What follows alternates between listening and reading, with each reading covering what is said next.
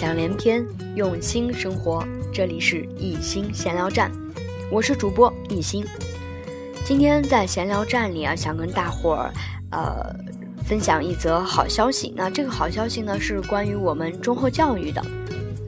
在二零一四年十二月二十三日，我们忠厚教育北京四关书院基地正式成立。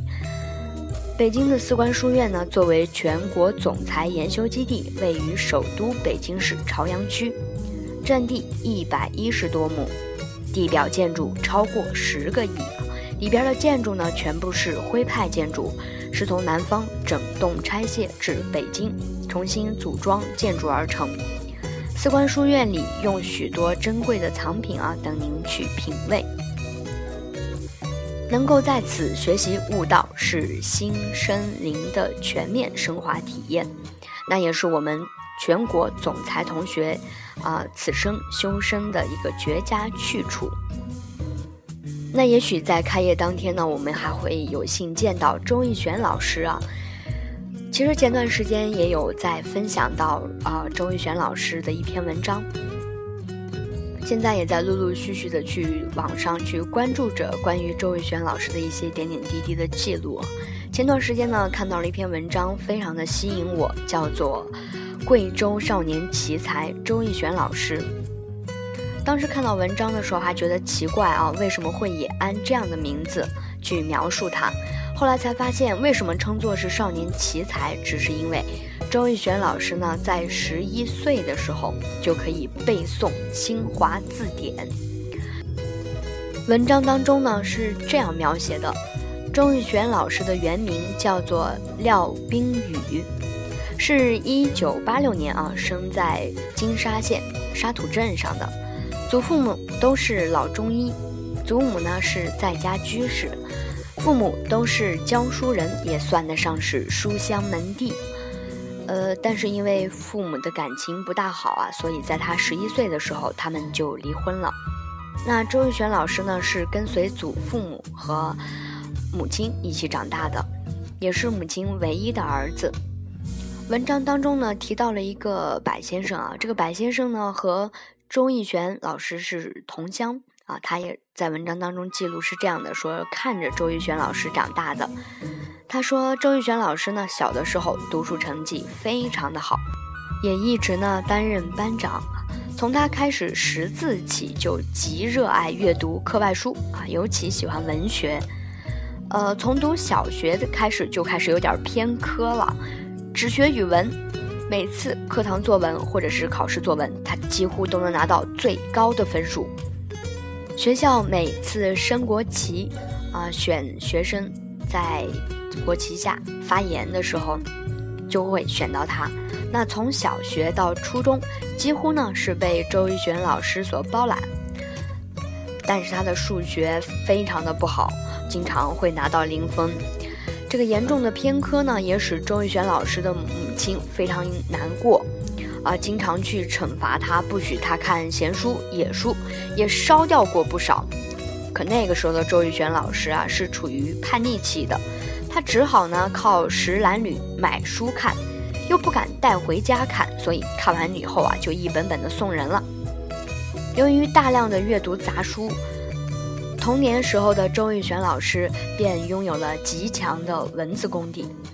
在他十五岁的时候，竟然撰写了一部长达七十万字的长篇小说，在同学当中被争相传看，啊，从而引起了全校师生的瞩目。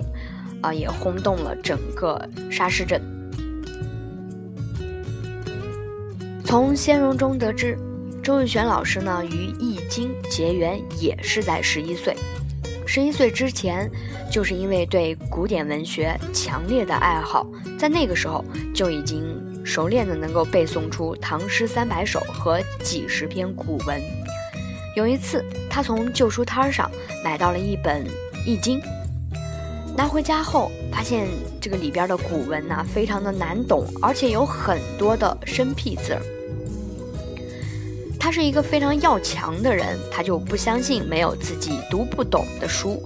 为了拿下这本《易经》呢，他就天天抱着《新华字典》啃，几个月下来，竟然将整本的《新华字典》给背诵下来。后来呢，辞海也能背诵出一部分。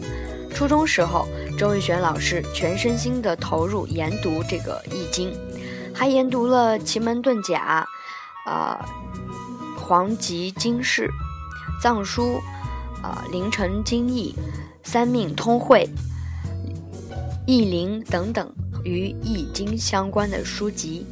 越读越发现《易经》的神奇与奥妙，开始运用《易经》中的阴阳五行和八卦理论，开始给人算命测卦，甚至呢可以帮人看风水。他的书上经常写满了金木水火土和八卦的一些字样。在十三岁读初中一年级的时候，已经成为远近著名的易学小怪才。周玉璇老师呢，立志研究易学并弘扬易学，啊，从而呢就给自己取了这么一个笔名，叫做周易璇。名字呢是取了周流六虚，动变不居，无容无则，乃成天道之意。最早接触电脑的周玉璇老师，在网上发布了一些关于易经研究的文章。引起了很多网友的追捧，特别是有次在女友杂志网上与几位网友的一场辩论，是重庆、四川一些成年网友看后，竟然轻声地跑到他所在的学校进行造访，口口声声尊称他为周教授，弄得全校师生目瞪口呆。周玉璇老师呢，在上高中以后。在校长陈应辉的许可下，建立了一个读书俱乐部，一个月能赚三四千块。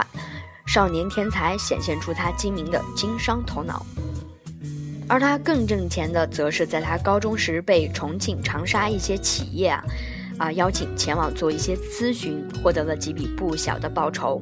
从高一到高二两年时间，竟赚了十万元左右。但爱书如命的周玉璇老师，将这些钱呢，通通变成了自己喜欢的书，堆放在家里。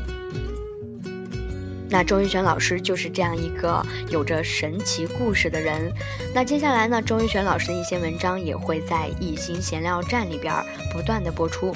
喜欢《艺心闲聊站》和周玉璇老师的听众朋友们，可以随时去关注一下我，也可以关注我的微信。那我的微信号是幺八六九七九九八零幺四，喜欢的朋友可以加我的微信。好了，今天我们的闲聊就到这儿。Música